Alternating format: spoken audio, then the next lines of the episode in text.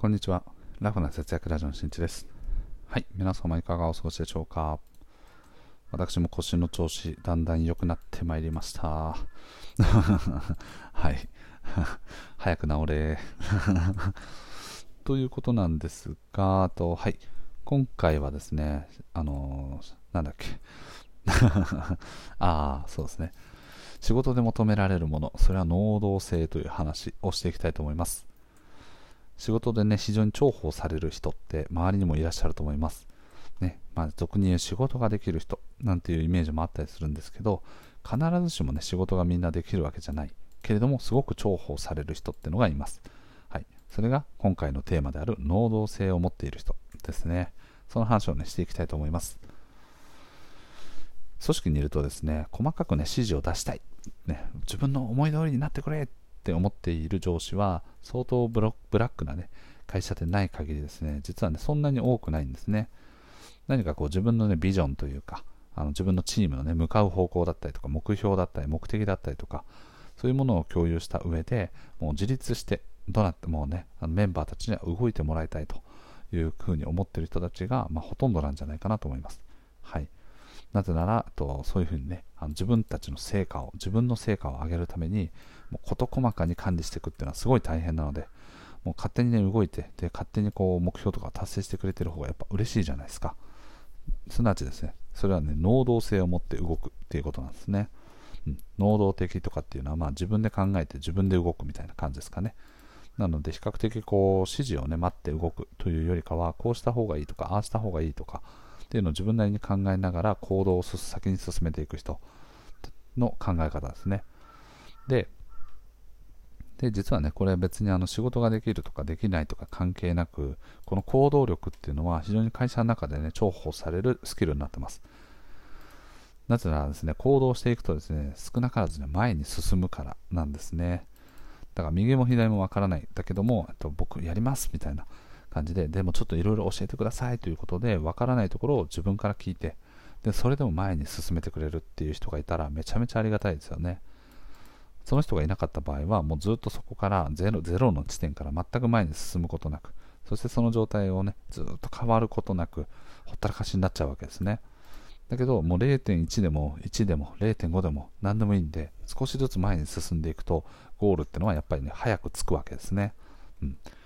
なので、行動の大事さっていうのがまさにこの中でね、もう語られているんじゃないかなと思うんですけど、まさにそういう人たちっていうのは結構重宝されるんですね。で、これはね、あの得てしてというかね、あの仕事ができてもできなくても能動性のある人が重宝されるっていう話なんですけど、比較的やっぱね、仕事ができる人ほどそういう能動性というのを強く持ってます。うん、で、それはなぜかというとですね、仕事が例えばできない人っていう定義がね、様々ではあるんですけど、と比較的こう過去にね、失敗をしていたりとかすると、例えば自分がね、はい、やりますとかって言って、過去に失敗をしました。うーもうちょっと怖いな、やりたくない、新しいことやりたくないっていう感じで保守的になってきますね。人っていうのはやっぱね、リスクというものを恐れていく傾向にあるので、でそういうリスクをね、過去にこう、ね、こう何か失敗してしまって、ああ、だからリスクを犯したくないよという人たちはやっぱね、行動しないわけですね。すなわち能動的に動くと、自分が痛い目を見るっていう体験をしちゃってるので、と結果的には、ね、やっぱね、そういう時に手を挙げないんですね。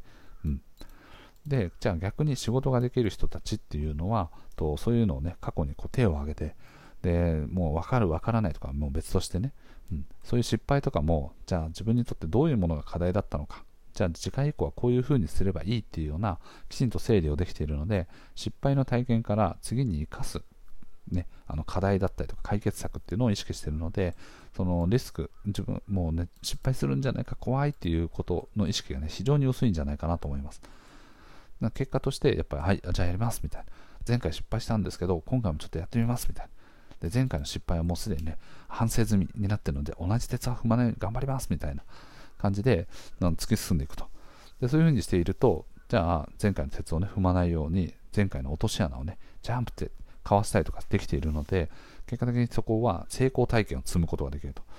で、その成功体験を積んだことによって、ああ、じゃあこういうやり方でやっていくと成功できるんだ楽しいとかっていう感覚になってくると、次からも、はい、じゃあ僕やりますって手を挙げたりするわけですね。うん。なので仕事ができる人っていうのは、まあ、多くの成功体験を積んでいく。ように、まあ、そのために行動というものをしっかりとこう伴わせてやっていくという傾向があるんじゃないかなと思います。はい。そういう意味ではね、本当に僕も昔、ね、これ前も、前の配信でも、話しましたけど、僕自身もね、そんな能動的に動く方ではなかったんですね。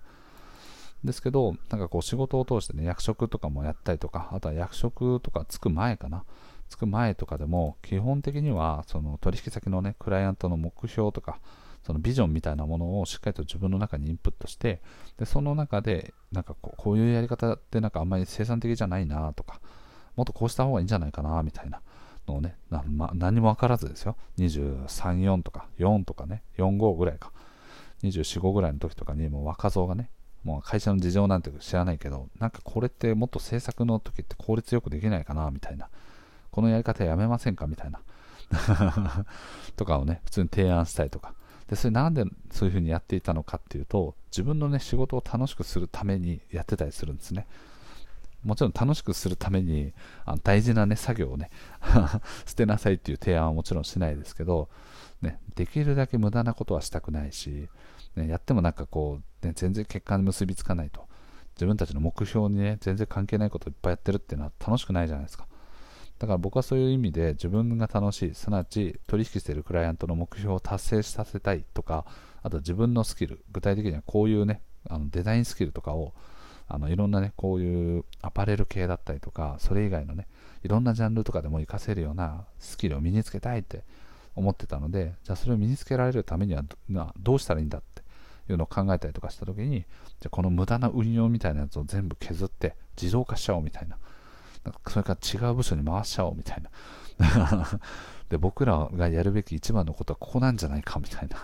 ていうのをね提案したりとか。そんなことをしてましたね。で全てのやっぱ原動力は何かっていうとやっぱり自分のためっていうところに落ち着くわけですね。うん。そんなこんなでねやってましたね。うん。そうするとね結構ねクライアントもクライアントにとってもメリットがあるのであそうだね無駄な運用の分の工数をこっちのデザインをのクオリティをもっと上げる工数に当てていこうみたいな、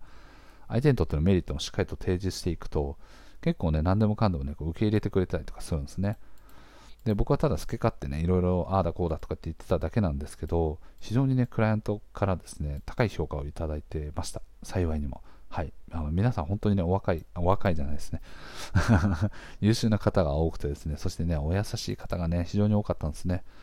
なので、基本的には周りはね、僕よりも一回り上とか、それぐらいの世代でしたけど、もう本当にね、こういう風にした方がいい、ああした方がいいとか、っていうものの若造がね、言ってることに対しても、ちゃんと聞いてくれたりとか、いや、まあそ、それをやる方向性はいいけど、じゃあこ、こうね、僕は A という提案をしてるんだけど、あ今現在 A という作業をしてるんだけど、これを B にしてきませんかみたいな。そうその時とかに、例えば、ちょっとね、いや、それはちょっと極端すぎるから、じゃあちょっと A と B の間ぐらいにしましょうかみたいな、ね、感じでこう折衷案に落ち着いたりだとかっていう感じでねいろいろと話を何度も何度もしてましたねで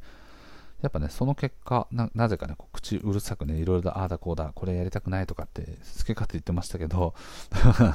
あの非常にねあの信頼をしていたいただいておりました。はい。あのまあ、日頃からねくだらない話とかをたくさんしてあの関係性を深めるというね。はい。小手先の技術をうまく使いながらですね、生き延いできたわけなんですけれども。はい。そんなこんなんでね、だからやっぱね、あの勝手にだったとしても、まあ、それがね、結果的に自分の幸せのためだったりするかもしれないんだけど、まあ、相手にとってもね、メリットがあるようなことであれば、こっちからもっとこうした方がいいんじゃないですかとか、こうしませんかとかっていうのは、全然ね、やっていった方がいいと思います。で結果的にやっぱそういうふうにね、こう、手が回らないところに対しても、勝手にやってくれてる人とか、勝手に推進してくれてる人っていうのがいると、結構ね、めちゃくちゃね、これね、あの重宝されると思います。はい。みんながやってないっていうのはなぜなのかっていうと、みんながめんどくさがってやらないとか、そういうことなわけですね。でじゃあそこであの誰かがやってくれるっていう風な人が出てくると、それって一つの価値なわけですよね。うん、みんなが嫌だっていうことをやってくれるっていうね、他の人とは違うっていう差別化された価値なわけですね。なのでそういった人たちも結構ね重宝されるんだなということを改めて感じましたね。うん。ただね、一個注意しないといけないことは、もうああした方がいいよ、こうした方がいいよっていうのだけを言う人ですね。まあ、いわば評論家みたいなもんですね。まあ、評論家の人を否定してるわけじゃなくて、と自分自身はこう動いたりとか何かこう調整したりとかそういうことはしないであそこに課題があるからあそこをもっとこうした方がいいんじゃないですかみたいなでその課題を拭うためのいろんな方法はこういうのがあるからもうあとはねよろしくお願いしますみたいな僕は何もやりませんみたいな感じで文句だけつけていくみたいなね、人っていうのはこれは逆にね煙たがられます。はい。会社で求められているのは何かをこうねああだこうだ言う人ではなくて推進する人ですね。能動的に推進してくれる人進めてくれる人が重宝される人なわけなので最終的にはじゃあその人が自身が、まあ、誰か他の人を使ってもいいですけどと最終的にその人が考えてそしてその人の結果を出していく。その人が責任を持って結果を出していくっていうところまでを持たないと周りからねもうあいつ口だけなんかああだこうだ文句言ってなんか全然何もやんねえなみたいなことが結構あったりするのでその点だけねご注意くださいという感じですはいということでね今回は仕事ができる人というよりかは、まあ、仕事でね、重宝される人って、この能動性を高く持ってるよねという話でございました。仕事ができる人のね、共通スキルの一つだったりもするので、皆さんもね、ちょっとね、リスクを冒すの怖いなとか、わからないことに挑戦するのって怖いなっていう気持ちはね、もう誰しもが持ってることなので、そのためにはね、まずはね、小さいことからね、新しいことに挑戦して成功体験を積むという意識をしていくといいんじゃないかなと思います。はいということで今回の配信は以上です。最後まで聞いてくれてありがとう。また聞いてね。バイバーイ。